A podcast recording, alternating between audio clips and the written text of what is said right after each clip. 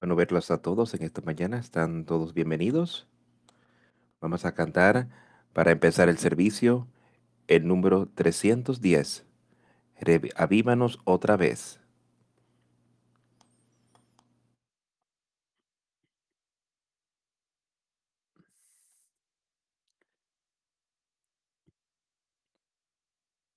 Te alabamos, oh Dios, por el Hijo de tu amor, por Jesús que ha muerto y ahora se ha ido a los cielos. Aleluya, tuya la gloria. Aleluya, amén. Aleluya, tuya la gloria. Revívanos de nuevo. Te alabamos, oh Dios, por el Espíritu de tu luz, que nos ha mostrado nuestro Salvador y dispersó nuestra noche. Aleluya, tuya la gloria. Aleluya, amén. Aleluya, tuya la gloria. Revívenos una vez más. Oh gloria y alabanza al Cordero que fue inmolado, quien ha nacido, quien llevó todos nuestros pecados y limpió cada mancha nuestra. Aleluya, tuya la gloria. Aleluya, amén. Aleluya, tuya la gloria. Revívenos otra vez.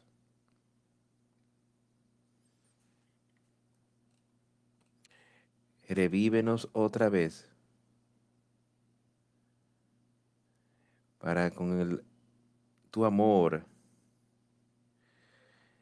que tu historia no se redima y llévanos arriba contigo.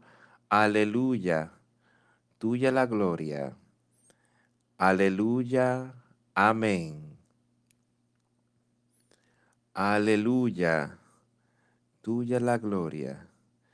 Revívenos otra vez.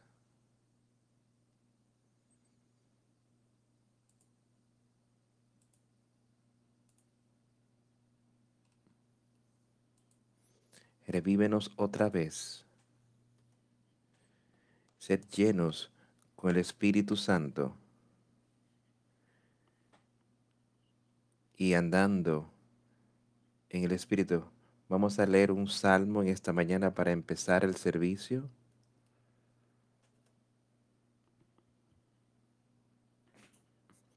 Vayamos al Salmo 100.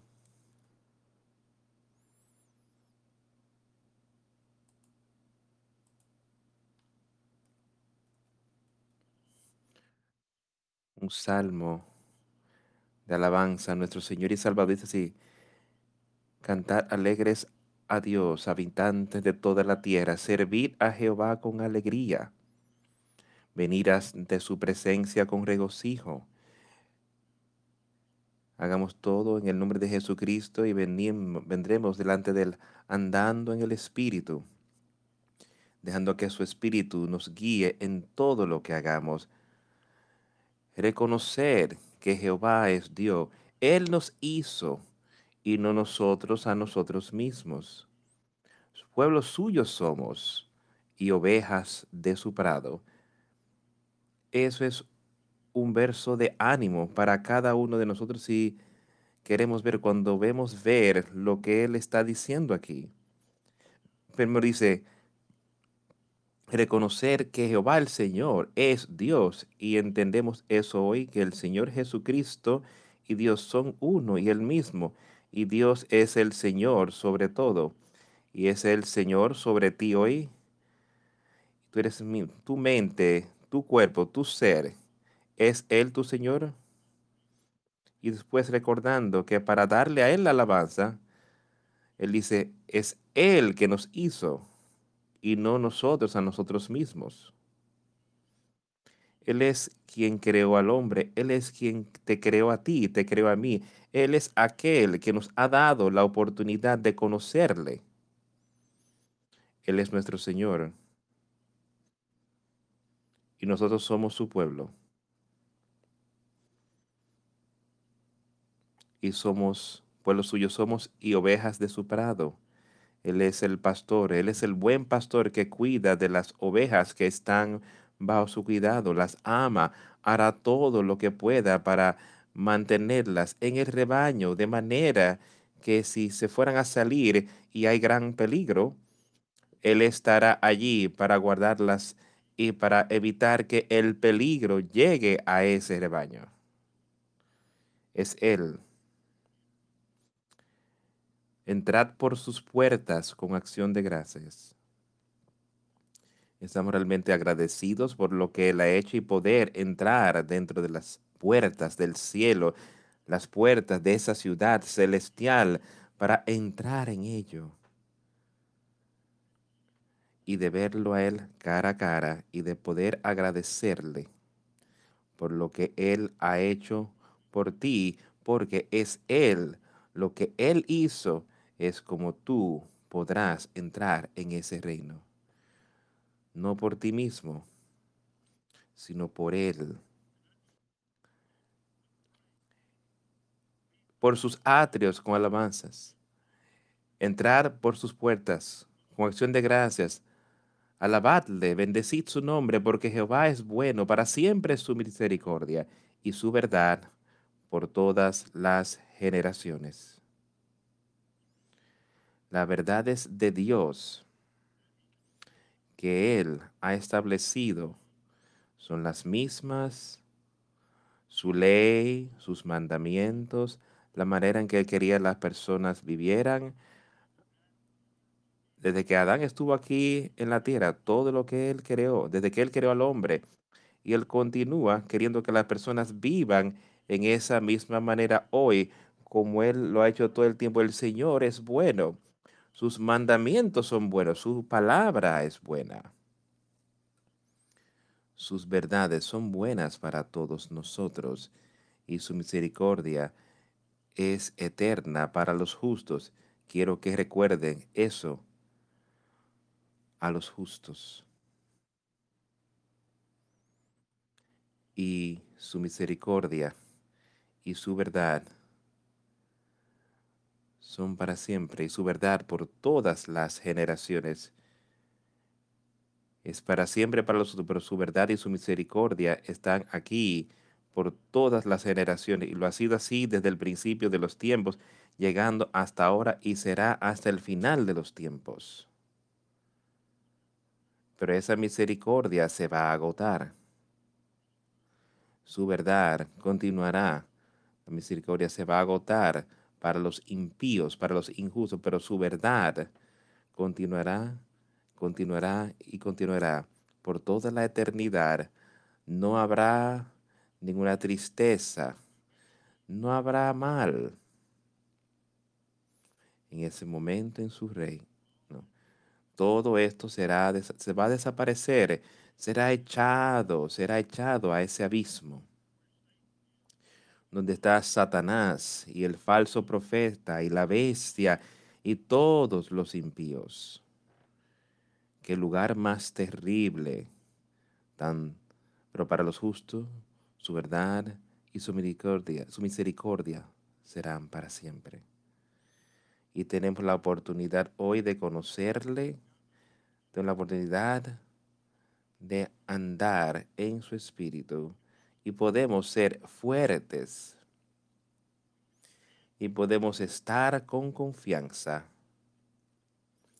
Y podemos ser uno con Jesucristo y el Padre. Y ver victoria, victoria en Él. Y es todo por algo que ocurrió hace dos mil años que hay un hijo que nació, es como tú y yo podemos tener esa victoria hoy. Nació de una virgen y vivió aquí sobre la tierra por 33 años aproximadamente y venció a Satanás, vivió una vida perfecta y venció a Satanás. Y aseguró esa vida eterna para ti y para mí. La deuda está saldada. ¿Lo aceptarás a Él? ¿Vivirás de conformidad a su palabra? ¿Serás fuerte hoy? Pongamos nuestra fe y confianza en Él y seamos fuertes, jamás dándonos por vencidos, sino siendo fuertes en su espíritu. Vamos a seguir leyendo hoy. Quiero leerles de Gálatas. Y yo sé que esto se ha hablado en numerosas ocasiones durante el último año o dos. Este capítulo ha sido leído unas cuantas veces y ha sido también abundado, pero me parece que aquí hay cosas que necesitamos traer más y más a nuestra atención, de manera que todos entendamos de lo que Él está hablando y cómo Él quiere que nosotros vivamos nuestras vidas. Sí, Él quiere que tengamos plena fe, que pongamos nuestra confianza en Él, pero también quiere tiene ciertas cosas que él dice que tienen que ser adheridas a medida que vivimos aquí en la tierra. Empezaremos a leer aquí en el capítulo número 5. Dice, estad pues firmes en la libertad con que Cristo nos hizo libres y no estéis otra vez sujetos al yugo de esclavitud. Cuando hemos nacido de nuevo,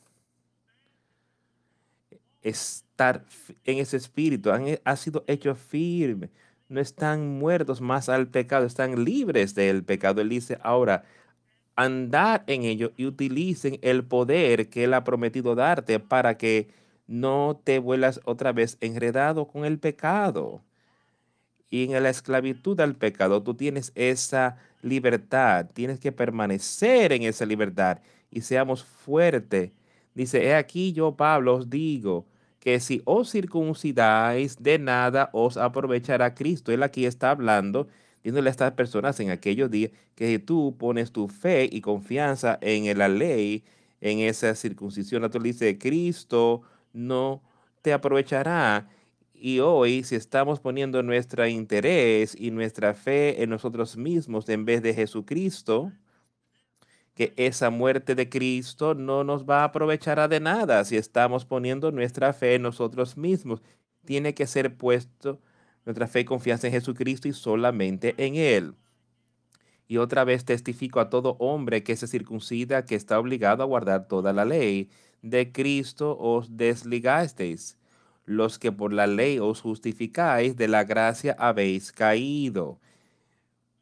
Pues nosotros si ponemos nuestra confianza en nosotros y en Él, entonces hemos caído de esta gracia. La gracia de Dios es como somos salvos y como podemos tener el poder sobre el pecado y en la carne hoy es por su gracia. Pues nosotros por el Espíritu aguardamos por la fe, la esperanza de la justicia. Ahora sabemos que si tenemos esa plena fe en Él, y ponemos nuestra confianza en Él y vivimos de conformidad a Él, así como dice Santiago, nuestras obras tienen que mostrar lo que nuestra fe es hoy. Él dice que tenemos esta esperanza de justicia y podemos saber que hemos podido recibir eso y convertirnos en uno con Jesucristo y Dios el Padre.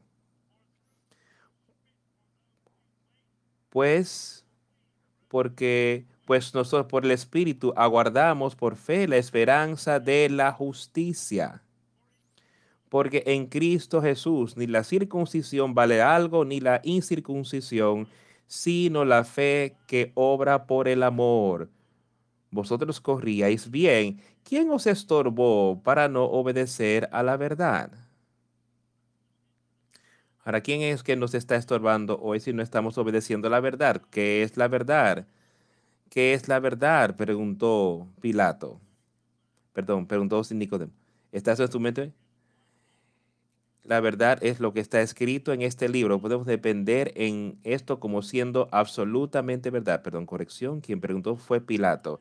Ahora entendemos todo esto y estamos de acuerdo que la palabra de Dios, la palabra que está escrita en este libro es la absoluta verdad y eso es como, así como quiere que nosotros la leamos, que tengamos fe en que es la verdad, quiere que la aceptemos con la verdad y quiere que vivamos por ella como que es la verdad. Ahora, ¿todos entendemos eso para creerlo hoy?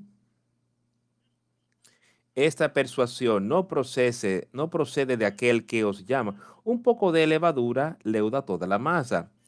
Pero un poquito de pecado puede venir y destruir esa justicia. Ese poquito de pecado puede llegar y entonces si está ahí y no se ha arrepentido y no te has limpiado de ella, destruye ese espíritu justo que está dentro de ti. Te va a destruir tú tienes que permanecer limpio caminando con Él. Y eso no es diciendo que somos perfectos o que vamos a vivir una vida perfecta, pero tenemos que estar quebrantados cuando vemos ese pecado en nosotros. Tenemos que saber que podemos evitar ello.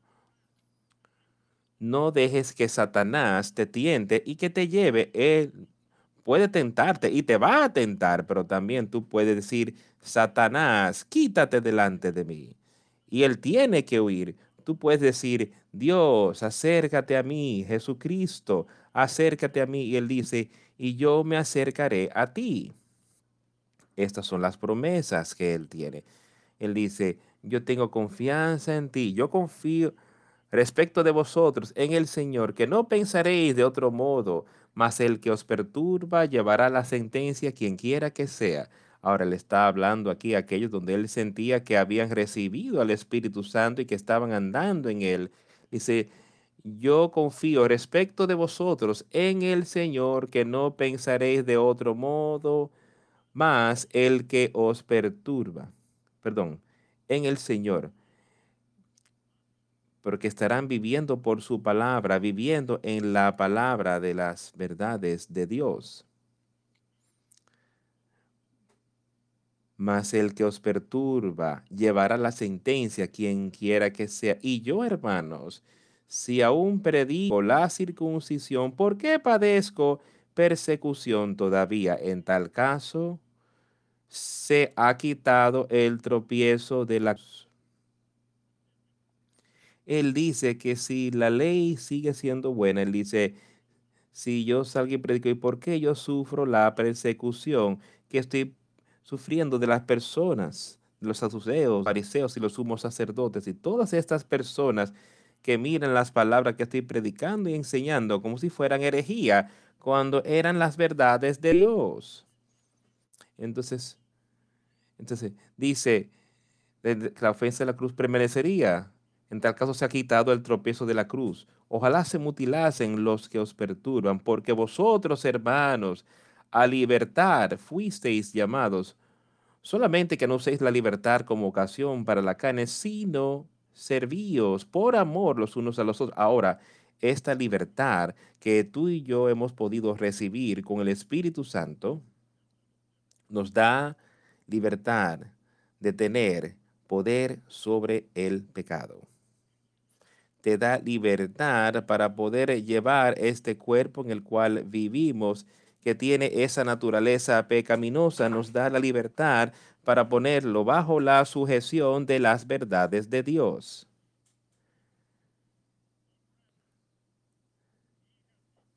Porque vosotros, hermanos, a libertad fuisteis llamados, han sido libres, tiene libertad ahora. Alguien que ha sido encarcelado, puesto en cárcel, que no tiene libertad de ir a hacer lo que ellos les parezca. Pero dice, a libertad fuisteis llamados. Ahora tiene la libertad para ir y adorar a Dios como deberían. Tú tienes la libertad de vivir en las verdades de Dios. Ahora dice, Solamente que no uséis la libertad como ocasión para la carne, dice, sino servíos por amor los unos a los otros. Pero por amor, servíos los unos a los otros. Ama a tu prójimo como a ti mismo. Y esto empieza amando a Dios con todo nuestro corazón, mente y fuerzas. Todas estas cosas descansan sobre estas dos leyes, porque toda la ley en esta sola palabra se cumple. Amarás a tu prójimo como a ti mismo. Amarás a tu prójimo como a ti mismo. Pero, dice antes, sino servíos por amor los unos a los otros. Pero si os mordéis y coméis unos a otros, mirad que también nos consumáis unos a otros. No permita que estas cosas, no permita que Satanás venga y simplemente te consume en pecado.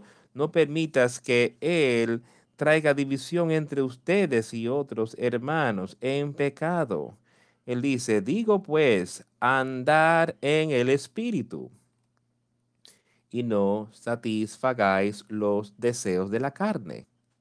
Ahora, estas son algunas de las cosas en las que yo quiero que realmente les prestemos atención, algunas de las cosas aquí de las que está hablando. Él dice, digo pues, él ha hablado, él ha dicho cosas aquí que tenemos que estar andando plenamente en el Espíritu, plenamente andando en las verdades de Dios.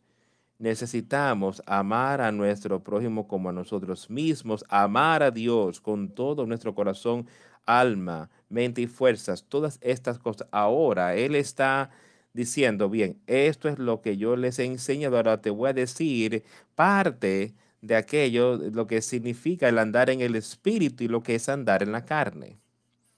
Él dice, porque Él desea... Ahora, Digo, pues andar en el espíritu y no satisfagáis los deseos de la carne. Hemos hablado mucho de esto en el último año y tanto de lo que los deseos de la carne y las cosas que nos llevarán al pecado. Los lujurias de los ojos, la concupiscencia de la vida, todas estas cosas que están allí. Idolatría, estas son cosas de que está diciendo aquí para traerlas a nuestra atención, para que nos alejemos de estas cosas. Ahora él dice, porque el deseo de la carne es contra el espíritu y el del espíritu es en contra de la carne. Hay una guerra, habrá guerra dentro de tu alma, dentro de ese cuerpo, si el Espíritu Santo está ahí. Ahora escucha, porque el deseo de la carne es contra el espíritu. Esa carne pecaminosa en la que vivimos está constantemente tratando de alejarnos. Esa es la naturaleza de ella. Y el del espíritu es contra la carne. Ahora, con este nuevo espíritu que nos ha dado esta libertad, están librando guerra contra esa carne. Cuando la carne llega, empieza a, desear algo, el Espíritu entonces puede entrar. Y el Espíritu de Dios que lo puede vencer, ¿qué le dijo él a sus discípulos justo antes de él morir? Él dijo, él es, que la carne es débil, pero el espíritu está dispuesto, el espíritu es fuerte, la carne es débil, pero con el Espíritu Santo, el espíritu está dispuesto a ir y a vencer la carne. Y el espíritu es contra la carne, la carne contra el espíritu, y estos se oponen entre sí para que no hagáis lo que quisiereis. No puedes hacer las cosas que el Espíritu Santo tiene deseo. Mira a tu alrededor en el mundo hoy, mira que como el hombre constantemente está tratando de satisfacer la carne. Y no hay nada que pueda satisfacer la carne. Constantemente estará buscando más y más y más y toda su lujuria y todas las cosas que... Pero hay algo que sí puede ponerlo bajo sujeción y eso es el Espíritu Santo. Ese es el poder de Dios que puede ponerlo bajo sujeción. Y el espíritu contra la carne. Y estos son contrarios uno al otro. Se oponen entre sí para que no hagáis lo que quisierais. Ahora puedes ver y entender que la carne ahí y este espíritu es diferente al Espíritu Santo. Él dice, no puedes seguir el espíritu de la sangre, no puedes seguir la carne y vivir en la verdad. No puedes hacer las cosas que quisierais. Ahora quiero que pienses y mira en el mundo. Vamos a ver en estos próximos versículos muchas cosas que él señala. Mira en el mundo hoy, cuando piensas en lo que está ocurriendo en todo el mundo. Lo que ocurre en el mundo hoy con las personas que profesan ser cristianos.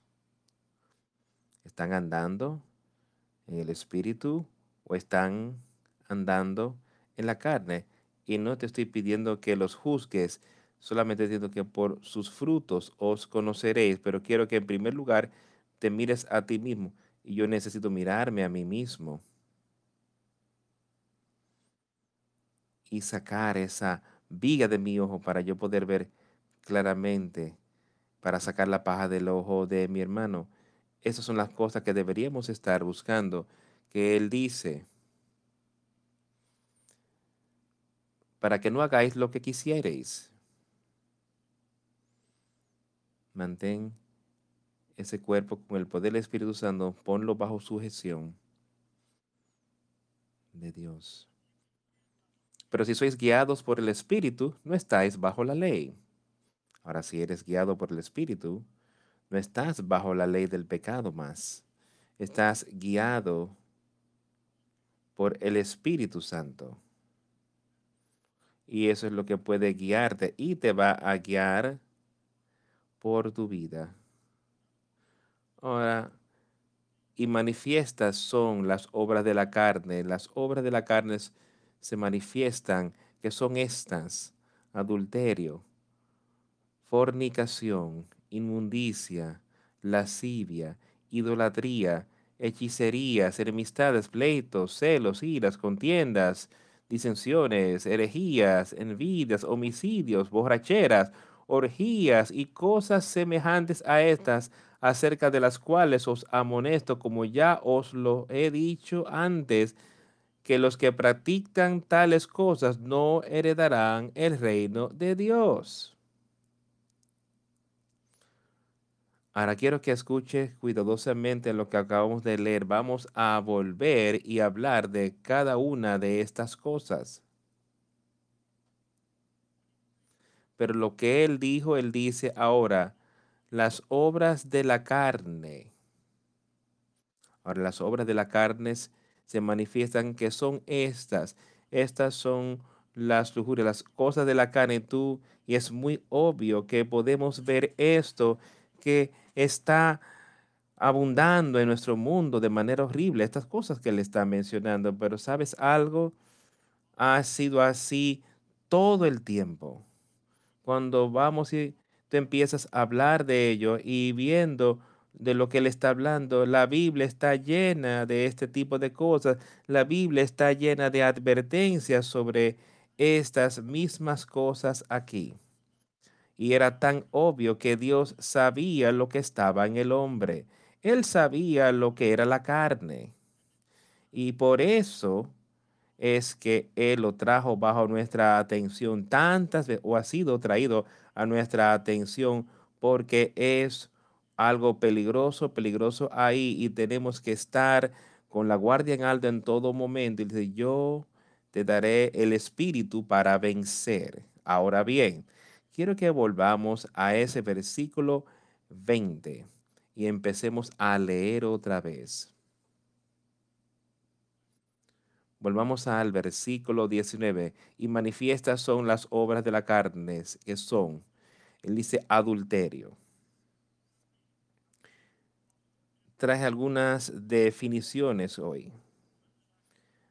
para yo poder leer estas cosas y así todos entenderle. Yo creo que esto lo hicimos hace más o menos hace uno o dos años que vimos algunas de estas cosas, pero esta semana yo siento como que esto es extremadamente importante, que entendamos nos aseguremos de que no hay nada que esté inmundo en nosotros, de que estemos andando en la verdad. Y dice, ahora, estas son las obras de la carne. Y él menciona el adulterio. Lo primero, porque el hombre ha estado lleno de, esto ha estado ocurriendo desde el principio de los tiempos.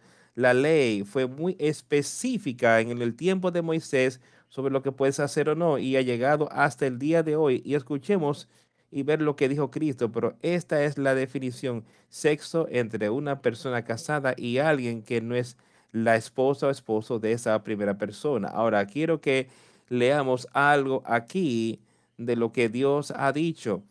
Él, fue un poco más lejos. Miren lo que Jesús dijo. ustedes han escuchado que fue dicho por algunos de aquellos de Andes, de que no cometerás adulterio, pero os digo yo a vosotros que cualquiera que mirase a una mujer para desearla ya cometió adulterio con ella en su corazón.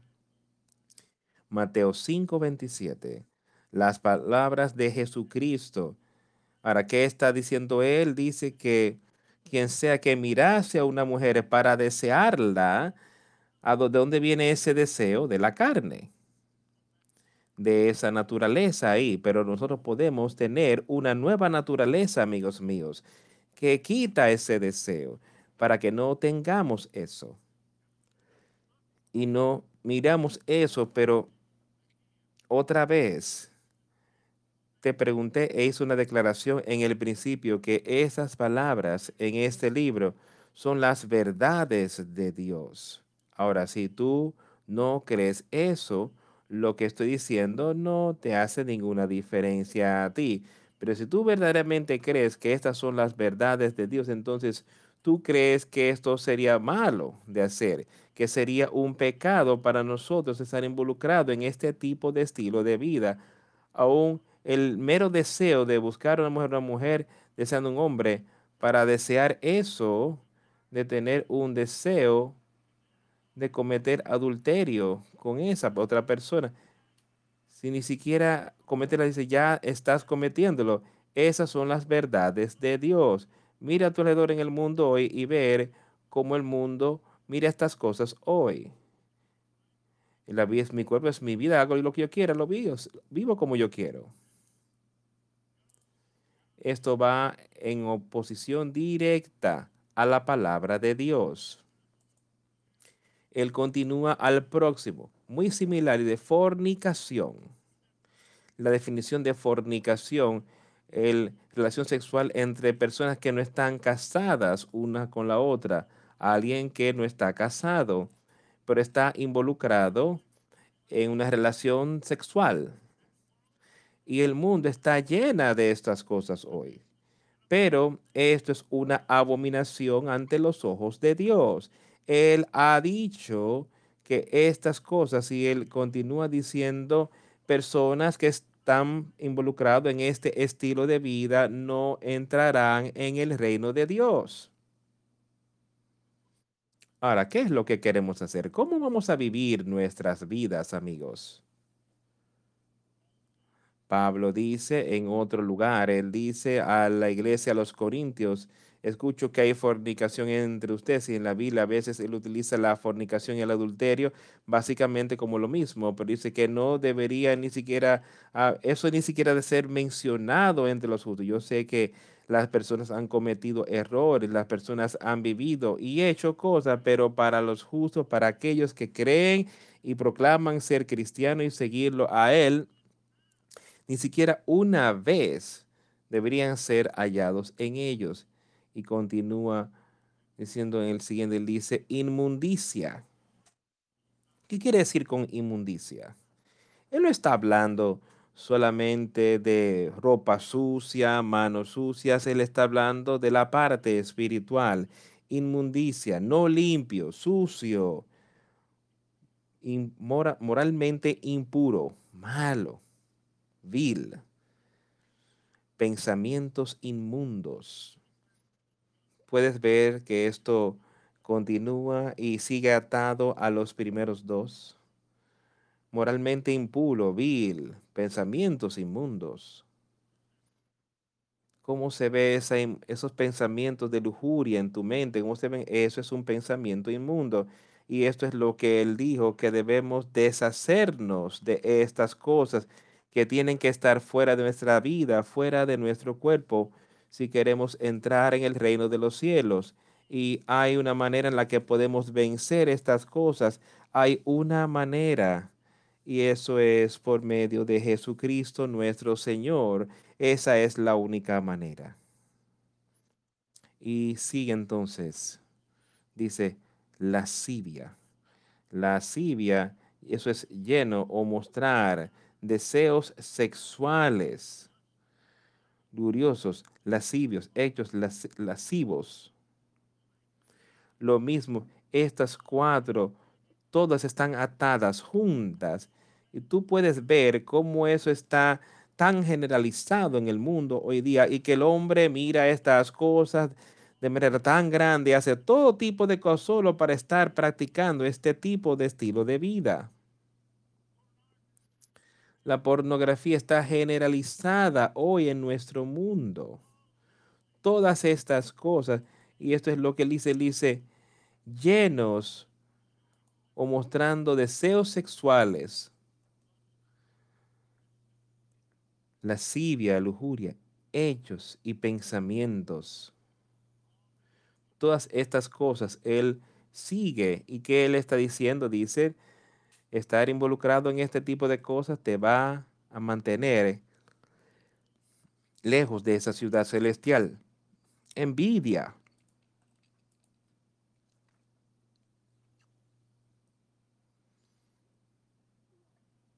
Me parece que salté un versículo, hay idolatría, idolatría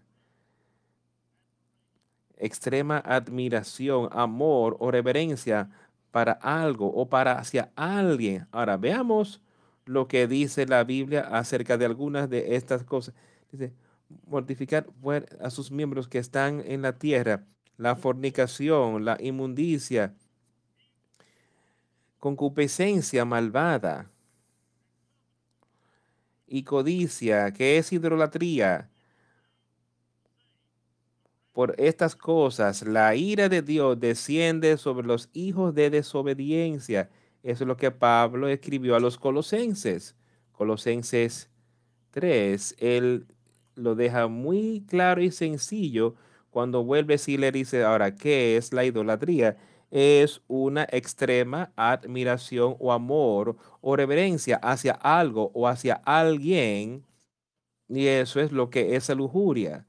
Es extrema lujuria o extremo deseo hacia algo. Ahora, eso es la idolatría.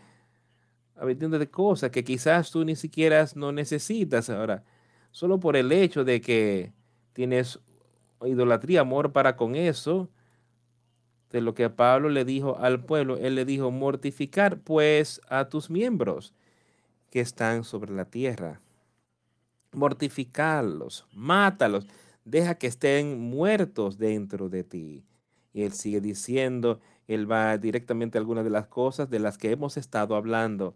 Fornicación, inmundicia, un afecto de suerte, concupiscencia y codicia, que es idolatría, por cuyas cosas la ira de Dios desciende sobre los hijos de desobediencia. Otra vez, estas son las verdades de Dios. Solamente se las estoy leyendo y diciéndoles que así es como Él ve estas cosas. Yo esto, esta verdad de la misma manera, sí. Si yo voy a profesar a Jesucristo, yo tengo que profesar sus palabras como verdad y a sus siervos como son la verdad. Y también las palabras en este libro es la palabra inspirada de Dios. Sí, Él se las dio a Pablo para que fueran leídas a otros, para que ellos puedan ser animados, que puedan ver y saber y entender que Satanás engaña y cómo él estará ahí tratando de engañarte a este tipo de estilo de vida. Dice, oh no, esto está bien. Pero mira lo que la palabra de Dios dice. Continúa diciendo hechicerías. Y cuando pensamos en ello, ahora, ¿qué, qué es eso de hechicerías? Y dice rituales y prácticas que incorporan, creen en magia, y que están asociadas especialmente con tradiciones y religiones neopaganas. Y mira a tu alrededor, puedes ver estas cosas que son mencionadas aquí en las escrituras son algunas personas que cuando ellas entrarían a estos lugares tenían todos tipos de dioses y cosas diferentes y creen ciertas personas que tenían poderes porque por la hechicería, pero dice, no dejes que nada, él veía esto como una abominación. Dios lo ve así, que si queremos en cualquier cosa o en poderes sobrenaturales, a excepción de Dios el Padre, su Hijo Jesucristo, ese es el único poder sobrenatural que existe. No hay nada mágico, no hay nada que el hombre tiene que él puede darte poder para vencer el pecado. Tiene que venir de Dios. Y tú puedes leer y podemos hablar de cómo uno que sintió como que él vio que el Espíritu Santo le fue dado a personas. Y él quería, él vio esto y había sido uno que está involucrado en este tipo de estilo de vida, me parece. Y cuando él vio el poder de Dios, él fue a los discípulos y les ofreció dinero para que le dieran ese poder a él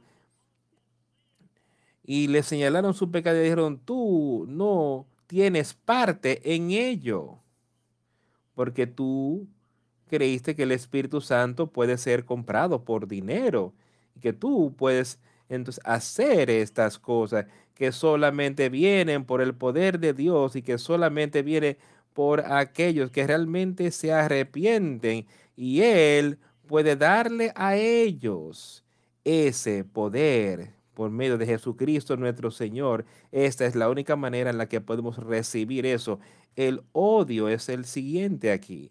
¿Y qué es el odio? Podemos ver eso también en todo el mundo. Podemos verlo en nuestros propios seres si no tenemos cuidado. Podemos ver el odio empezar a acumularse en nosotros por algo. ¿Por qué? Porque alguien hizo algo que no nos gustó, cual sea la razón, pero el odio es más que mero enojo. El odio es un disgusto extremo, odio. Eso también creó divisiones, pero el amor cubre todo pecado. Eso es lo que dijo Salomón en el proverbio, pero el odio es un disgusto extremo de que tú quieres hacer al, hacerle algo a alguien porque los odias tanto. Tienes pensamientos malos contra esta persona. Eso es odio.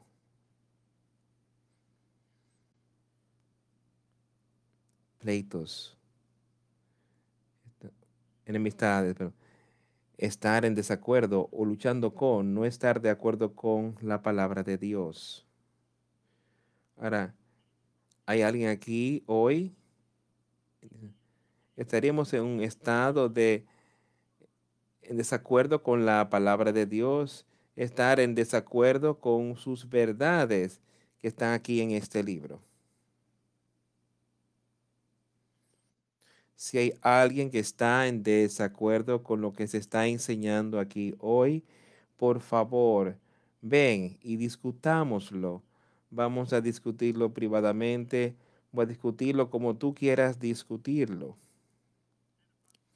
Y si yo estoy equivocado, quiero mostrar que estoy equivocado y quiero arrepentirme, quiero ver la verdad en lo que pudiera ser. Pero amigo, si estás en desacuerdo con la palabra de Dios, el pelear por ello, el hablar sobre doctrinas que serán la verdad, pero como alguien ha cambiado algo, como alguien lo ve de manera que complace la carne, lo miras como que esta es la doctrina con la que quiero irme y ahora yo estoy en desacuerdo con la palabra de Dios. Más vale que estemos seguros que lo que sea, que lo que estemos andando, a lo que estemos escuchando, es la verdad. Y solamente hay una manera en la que podemos hacer eso. Tú puedes discernir la verdad y puedes discernir las verdades de lo que es casi correcto por el Espíritu de Dios. Y esa es la única manera. Tú tienes que tener ello, ser lleno con ello. Todas estas cosas de las que él está hablando, recuerda lo que él dijo en el principio. Ahora, las obras de la carne se manifiestan, que son esas, las cosas de las que estamos hablando son las obras de la carne. Esto no es lo que el Espíritu Santo estará haciendo en ti.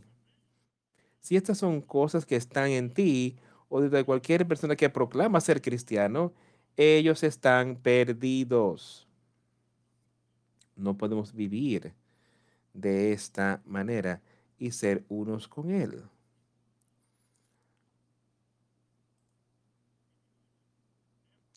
Dice, los deseo de igualar o superar el logro de una persona típicamente por imitación. Ahora, esto puede significar varias cosas, que tú ves algo, ves a alguien y tú quieres emular, quieres ver lo que ellos lograron y tú dirás, bueno, yo voy a hacer exactamente las cosas que ellos hacen para yo poder lograr lo mismo. Estas cosas pueden ser buenas y malas. Si lo haces con espíritu que tú quieres emularlos a ellos porque tú quieres superarlos o ser mejores que ellos, eso no es bueno. Pero si ves que alguien, digamos que ves a alguien ah, viviendo una vida piadosa y están haciendo cosas y tú dirás, bueno, yo quiero emular esa vida, eso no sería algo malo para ti. Tú quieres emular el andar con Dios, tú ves a Jesucristo. Pablo le dijo a algunos de ellos, andad según, para que ustedes vean cómo yo he andado emular, imiten lo que yo estoy haciendo, pero estamos aquí emulando al mundo, emulando cosas solo para tratar de superar a las personas, de hacer las cosas mejor y lograr más que ellos. Eso está malo, dice él. ¿Para qué hacemos cuando en cuando las cosas que hacemos, lo que sea, qué estamos imitando? He hablado de esto recientemente. ¿Queremos parecernos más y más como el mundo? ¿O quiero vestirme como Él dice y conducirme de una manera correcta, una ropa modesta para que yo pueda ver que estoy andando con Jesucristo, andando en la verdad? Quiero ver cómo yo puedo verme más y más como el mundo. Eso es a lo que él se está refiriendo. Ahora escuchen lo que él dice, escuchen lo que dicen las escrituras al respecto. Esto está en Romanos 12. Y no os conforméis a este mundo, sino ser transformados por medio de la renovación de vuestra mente y como tú renuevas en tu mente por el Espíritu Santo, sed transformados para que no estén tratando de vivir como el mundo, no os conforméis a este mundo, sino sed transformado por la renovación de vuestra mente, de manera que puedan comprobar cuál es esa buena voluntad de Dios, agradable y perfecta. ¿Qué quieres dentro de ti? ¿La voluntad de Dios o la voluntad de Satanás? ¿A qué vamos a recurrir? Yo quiero estar viendo y poniendo mi esfuerzo para yo ser como Jesucristo. Y esto es lo que dice la escritura que debemos hacer, de ser como Él y ser como sus siervos. Él lo deja muy claro y sencillo para nosotros. No os conforméis a este mundo, a este siglo. Lo deja bien claro. Iras. ¿Qué son iras? una ira, un enojo, indignación extrema y vengativo, fuerte y vengativo, el querer estar tan enojado con alguien que tú tienes ira, tú quieres hacer algo para herirlos, hacerles daño.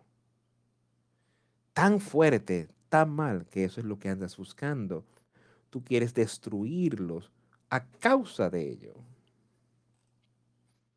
Pero escuchen lo que Dios y sus escrituras dicen. En Efesios, Él dice, airaos, mas no pequéis. Hay momentos donde sí podemos tener un enojo que se arda dentro de nosotros, pero tener control, dejar que el Espíritu tenga control y no pequéis. No dejes que ese cuerpo pecaminoso, lujurioso, te lleve hacia ira. No dejes que Satanás te deje, te enoje tanto que tú tienes una mente que te hace querer destruir a alguien o hacer algo, hacerles algo malo. Dice, airaos, mas no pequéis. No dejes que el sol se ponga sobre nuestro enojo. Saca esto de tu cuerpo, dice él. No dejes que se quede mientras más y más ese enojo se queda, más duro y más duro se pone, más difícil de sacar. Pero no dejes que la ira se acumule dentro de ti, pues si te enojas, no peques. haz lo que sea necesario para resolver eso, pero no dejes que esa ira simplemente continúe ahí y crea más, cree más y más enojo dentro de ti. Hazlo rápido, dice, sácalo. Ni siquiera esperes hasta el día siguiente, sácalo ahora. No peques, saca eso de tu vida. Contiendas enojo un acuerdo amargo sobre asuntos fundamentales, conflictos y hechos de contención. Eso es lo que es la contienda. Hay contienda en nosotros hoy. Pablo advirtió a algunas personas de esas cosas también. En los Corintios, primero a los Corintios, él le dijo, porque ustedes son aún carnales. ¿Y a dónde va eso? ¿Qué es lo que dice eso? Ustedes son del mundo. Ustedes no están dejando que el Espíritu Santo os dirija. Y es porque ustedes son carnales, porque hay envidia, hay contiendas y división entre ustedes. ¿No eres tú carnales y andar como hombres porque una vez uno dice soy de Pablo, otro dice soy de Apolos. ¿Ustedes no son carnales? ¿No tienen las divisiones entre ustedes? ¿Hay división y contiendas y envidia? Todo porque tuvieron un desacuerdo amargo y no pudieron, no pudieron llegar a un acuerdo. El Espíritu Santo entre hermanos y hermanas sean unos que sean uno, que no haya divisiones en la iglesia, en la verdadera iglesia espiritual de Jesucristo. Y seremos unos, podemos conocer su palabra, podemos descifrar las verdades. Y nosotros seremos uno. ¿No es eso algo maravilloso en que pensar? No, no habrá contienda entre los justos. Después él dice disensiones, conflicto o animando a personas a rebelarse contra la autoridad de un Estado o monarca, a rebelarse contra la autoridad de la palabra de Dios. Tú quieres rebelarte contra la palabra de Dios y si estamos rechazando las cosas de las que estamos hablando hoy, entonces estamos sintiendo, bueno, está bien para yo estar practicando estas cosas, estamos rechazando su palabra. Es parte de ello. Ahora, dice, porque Pablo escribió otra vez, esto fue, me parece que fue en el libro de los Hechos, él dice, pues cierto hombre llamado Demetrio, me parece que en Efesios, disculpe, ahora no tengo este porque todos sabemos de este hombre que hizo, que miró que él iba a perder su riqueza porque Pablo estaba predicando con, contra otros dioses. Por Simón Alfer, él estaba predicando las verdades, estaba predicando el arrepentimiento y ven a Jesucristo. Escuchar a este hombre ahora, él iba, él estaba incitando y rebelándose contra las verdades de Dios, estaba llevando esto a todas las personas y cuando escucharon estas cosas estaban llenos de ira y gritando, grandes Diana de los Efesios, y toda la ciudad estaba llena de confusión. No hay confusión en la verdad, pero había mucha confusión en este hombre aquí, disensión, en lo que él estaba con, él estaba trayendo personas ahí tratando de incitarles a rebelarse contra la palabra de Dios. Más vale que tengamos cuidado. La persona puede venir de una manera muy sutil. De que tú te rebeles contra las verdades de Dios y alejarte.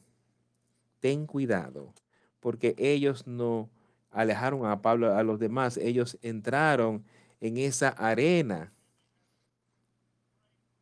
y gritaron fuerte por dos horas, gritando, grandes Diana de los Efesios, ese Dios a quien ellos adoraban. Pero eso no hizo nada para ellos. Finalmente, me parece que ellos los despidió y le dijo que las cosas que ellos estaban haciendo eran ilegales y que quizás sean llamados por las autoridades por lo que han hecho. Tengan cuidados. Tengamos cuidado que no estemos haciendo nada, revelándonos contra la autoridad. Y esto es rebelarse contra la autoridad, tratando de incitar a las personas de rebelarse contra la autoridad, el Estado, siempre y cuando no vaya en contra de la palabra de Dios, pero especialmente que no se revele o no incitar a personas a rebelarse contra la autoridad de la palabra de Dios. Jamás podemos estar involucrados en esto. Después él dice herejías. Herejías es cualquier creencia o teoría que tenga variantes fuertes contra asuntos y costumbres, en particular las creencias aceptadas de una iglesia o organización religiosa. Y esta organización religiosa aquí, esta iglesia, está cimentada sobre este libro, las verdades de este libro aquí. Sobre eso está basado y eso es lo que se está enseñando. Estas palabras. Y si salimos ahora y tratamos de hacer cosas y de hablar cosas contra esta palabra, esto es una herejía. No es verdad. Y tú estás sobre terreno peligroso si salimos y tratamos de enseñar cosas que son diferentes a lo que se está haciendo allí. Y otra vez aquí lo que Pedro tuvo a decir, pero habían falsos profetas. Pero habían falsos profetas también entre el pueblo, aun cuando hayan falsos maestros, entre que privadamente traerían herejías peligrosas, negando que hasta que el Señor que los compró y traer sobre sí destrucción rápida. Ahora, si nosotros negamos estas cosas, si negamos la palabra de Dios y tratamos de enseñar cosas que son diferentes a lo que se está enseñando aquí hoy, eso es herejía. Dice, eso viene de falsos profetas, falsos maestros, negando al Señor que los compró y trayendo sobre sí mismo rápida destrucción. Yo no quiero ser destruido aquí en esta vida. Yo quiero que el pecado sea destruido en mí, pero yo quiero ser capaz de ser salvo en ese último día, de que estas obras sean quemadas aquí y sufrir la pérdida y ver victoria con Jesucristo porque yo sé que podemos, si tan solo creemos su palabra, vivimos por su palabra, yo sé que podemos. Este próximo que está aquí es uno que vemos la persona, las personas lo ven como algo muy malo. Él dice homicidio. Ahora, la definición del hombre de esto de homicidio es matar a otro ser humano ilegalmente sin justificación, una excusa válida, especialmente a matar ilegalmente a otro ser humano con malicia. Pero ¿qué dijo Dios? ¿Qué hizo Jesús? ¿Qué dijo Jesús? Él habló sobre el homicidio. Pero ¿qué él dijo sobre el homicidio? Él lo redujo más que ir a, literalmente tomar una vida. En Juan, él dijo, quien sea que odia a su hermano, estas son las palabras de Juan, el discípulo, de quien odia a su hermano, ya es un homicida. Y ustedes saben que ningún homicida tiene vida eterna en él.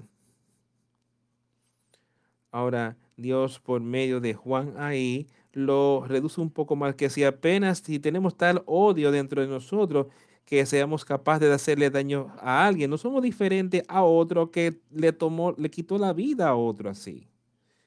Tú puedes ver que Jesús cuando él vino aquí y cómo él estableció sus verdades, cómo él quiere que vivamos. Quien odia a su hermano es homicida y tú sabes que ningún asesino o ningún homicida tiene vida eterna en él y yo sé que un homicida sí puede arrepentirse. Pablo es un ejemplo perfecto de estas cosas. Yo miro a Pablo como un homicida. Él estuvo ahí, él ayudó a que se ejecutaran a personas y echadas a prisión y todo tipo de cosas. Pero Dios lo perdonó y él pudo hacer una obra maravillosa por el poder de Dios después de ello.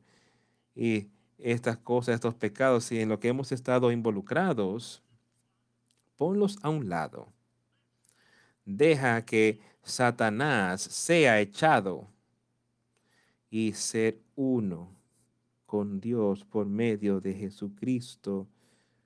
Borracheras, estado de intoxicación, un estado temporal resultante de un consumo excesivo de alcohol o de drogas o de cualquier sustancia que altere la mente, que altere tu mente tanto que tú ni siquiera puedes depender de la palabra de Dios, ni siquiera puedes pensar en ello, no puedes seguirlo y puedes estar borracho con las cosas de este mundo, puedes tener tu mente tan, tan abrumada que no puedes seguir la ley, no puedes seguir la palabra de Jesucristo.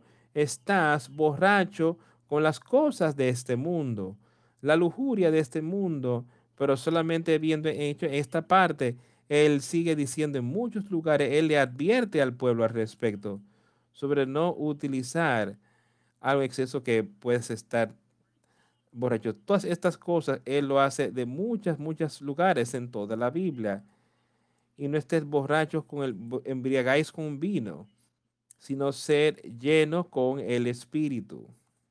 ¿No es eso algo maravilloso en que pensar? Eso es algo de Efesios. No os embriaguéis con vino, que es un exceso. Tratar de hacer que nuestros cuerpos se sientan bien, de llevarnos al punto de que olvidemos nuestros problemas, y tengamos confianza en hacer ciertas cosas. Él dice, no embriaguéis conmigo. Después sigue diciendo y te dice lo que sí puedes hacer para tener esa paz y tener ese gozo en ti y tener esa confianza, sino ser llenos del Espíritu. Eso puede tomar, quitarte todos tus problemas. Eso puede llenar tu vida con el mayor gozo y la mayor confianza, todo lo que puede darte a ti mismo. Las personas dicen, oh, yo beberé estas cosas o tomaré estas drogas y miren lo que hacen, me hace sentir tan bien, me pone a mí a sentirme en tal estado. Experimentar el Espíritu, experimenta el Espíritu Santo. Qué experiencia más maravillosa es esa. Saber que tenemos el poder de Dios, saber que tú puedes vencer todas las cosas aquí en la tierra, de saber que tienes vida eterna en ti.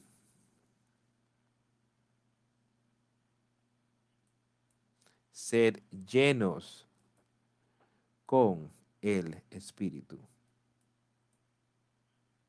La última, que viene siendo en la lista, disfrutaste a ti mismo de una manera y manera tan ruidosa, especialmente con beber y bailar.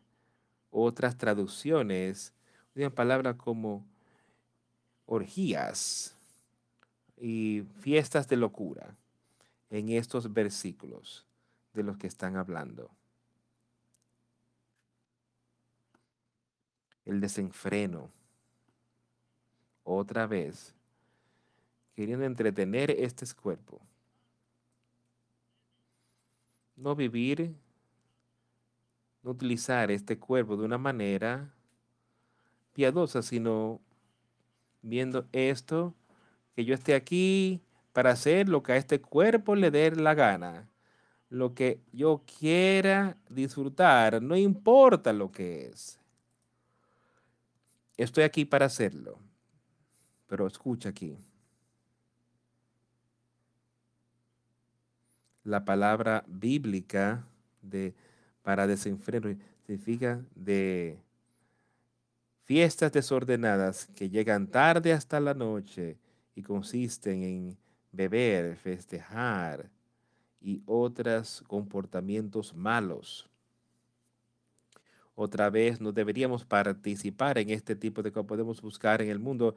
Eso es lo que el mundo hace y toma tanto. Y sabes, años, hace años, esta iglesia eh, acordó con nuestros jóvenes y todos que tendríamos, digamos, una hora de, una hora de llegada. Es bueno que todo el mundo esté en casa a cierta hora. Lo que él está diciendo aquí es desenfreno. Sigue diciendo, y eso de más tarde, mientras más involucrado está, más, más pecado ha envuelto entonces yo los animo a que no estén involucrados en estas cosas, que no estén involucrados en las cosas que él está diciendo aquí, los vicios mundanos que te van a apartar de las verdades de Dios. Empezando aquí en ese versículo 21, volviendo al, a los Gálatas. y cosas semejantes a esas, acerca de las cuales os amonesto, como ya los os he dicho antes, que los que practican tales cosas no heredarán el reino de Dios. Hemos ya visto estas cosas, las hemos escuchado. ¿Tú las crees? ¿Estás dispuesto a vivir por ellas? Más el fruto del Espíritu y otra vez esto se remonta a lo que yo estaba hablando. El fruto del Espíritu es amor, gozo, paz, paciencia, benignidad, bondad, fe, mansedumbre, templanza. Contra tales cosas no hay ley. No hay nada que condene este tipo de estilo de vida. No hay nada que pueda superar esta paz dentro de ti, tan solo Él permites que esté ahí. Pero los que son de Cristo han crucificado la carne con sus pasiones y deseos. Aquellos que son de Cristo, que son parte de Él ahora, hemos tenido esto crucificado, está muerto, está fuera de nuestra vida todas estas cosas de las que acabamos de hablar han crucificado la carne. Y recuerda, dice que estas cosas de las que acabamos de hablar, eso son las obras de la carne. Si vivimos en el Espíritu, que también andemos en el Espíritu. Si vivimos en el Espíritu, si tenemos esto, si lo proclamamos, Él dice que andemos en el Espíritu que no estemos involucrados en estas cosas mundanas. que no estemos deseosos, deseos, deseosos de vanagloria, provocándonos unos a otros, irritándonos, envidiándonos unos a otros. No nos hagamos vanagloriosos. No hagas nada ahí. No estés buscando eso, sino busca aquel fruto del Espíritu. Amor, gozo, paz, paciencia, benignidad, mansedumbre, templanza. Templanza. Contra tales cosas, que eso esté ahí. Irritándonos, envidiándonos unos. No dejes que estas cosas estén en ti en ningún momento. Quiero leerles este versículo 1 de capítulo. Hermanos, si alguno fuere sorprendido en alguna falta, vosotros que sois espirituales, restauradle con espíritu de mansedumbre, considerándote a ti mismo, no sea que tú también seas tentado. Si tu hermano ha fallado, anímalo, restáuralo en la fe, anímalo para salir de aquella falla y ver victoria en Jesucristo, nuestro Señor.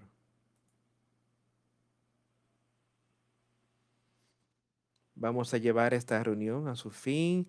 Vamos a cantar el 254 Noche de Paz.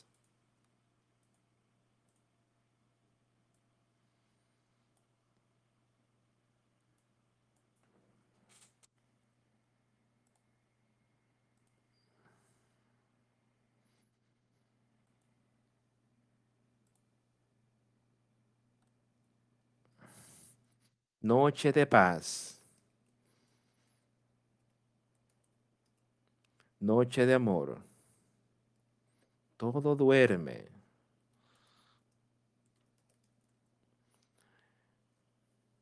Todo duerme en derredor.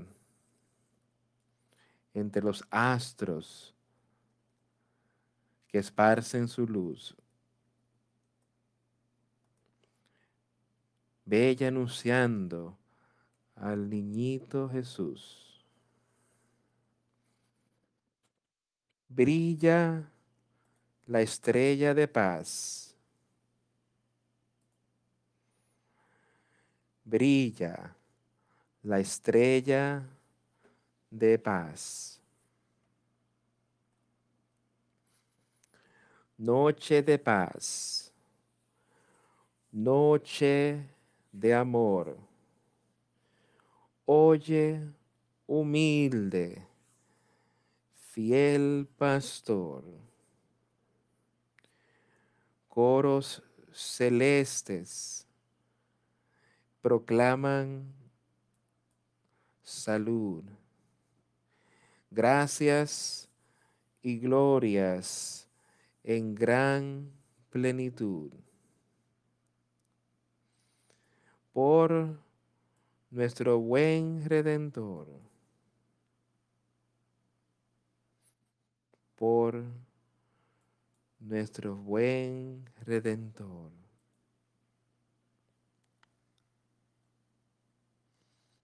Noche de paz, noche de amor. Ver qué bello, res luce en el rostro del niño Jesús, en el pesebre del mundo la luz. Astro de eterno fulgor astro de eterno fulgor.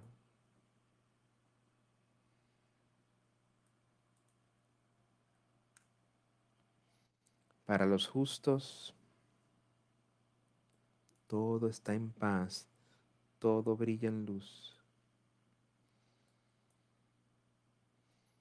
La joven virgen, madre e hijo, unido tan bello.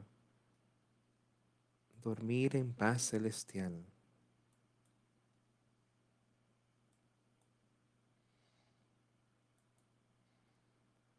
Con el amanecer de la gracia redentora, Jesús, Señor, a tu nacer, esta gracia redentora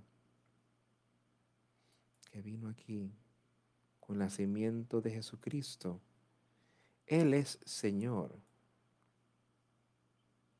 Acéptalo. Vive conforme a Él. Vive por su palabra. Y voy a concluir otra vez sobre esta nota y ver victoria en Jesucristo. Oremos.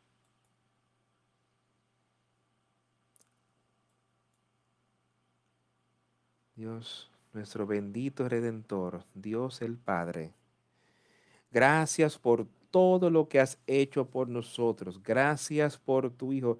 Gracias por la maravillosa exhortación de tus y ayúdanos a simplemente creer en ti, creer tu palabra, vivir el Espíritu, andar en el Espíritu y ser crucificado a las cosas de este mundo. Gracias por todo lo que has hecho por nosotros. Y te pedimos guías en estos días por venir. Dios, si hay alguien que esté batallando hoy o alguien que necesite ayuda, muéstranos qué hacer. Muéstranos cómo podemos animar, muéstranos cómo podemos ayudar a sacar a este hermano de esta condición caída. O a la hermana, a quien sea y que todos podamos ver, Víctora, lo sabemos, pues es tu voluntad de que seamos salvos. Pero sabemos que la carne es débil sin ti, pero yo sé que el Espíritu es fuerte y el Espíritu puede vencer. Ser con todos en los días por venir y muéstranos cómo utilizar las cosas que tú has confiado en nuestras manos para tu honor y para tu gloria. En el nombre de Jesús hemos orado. Amén y amén.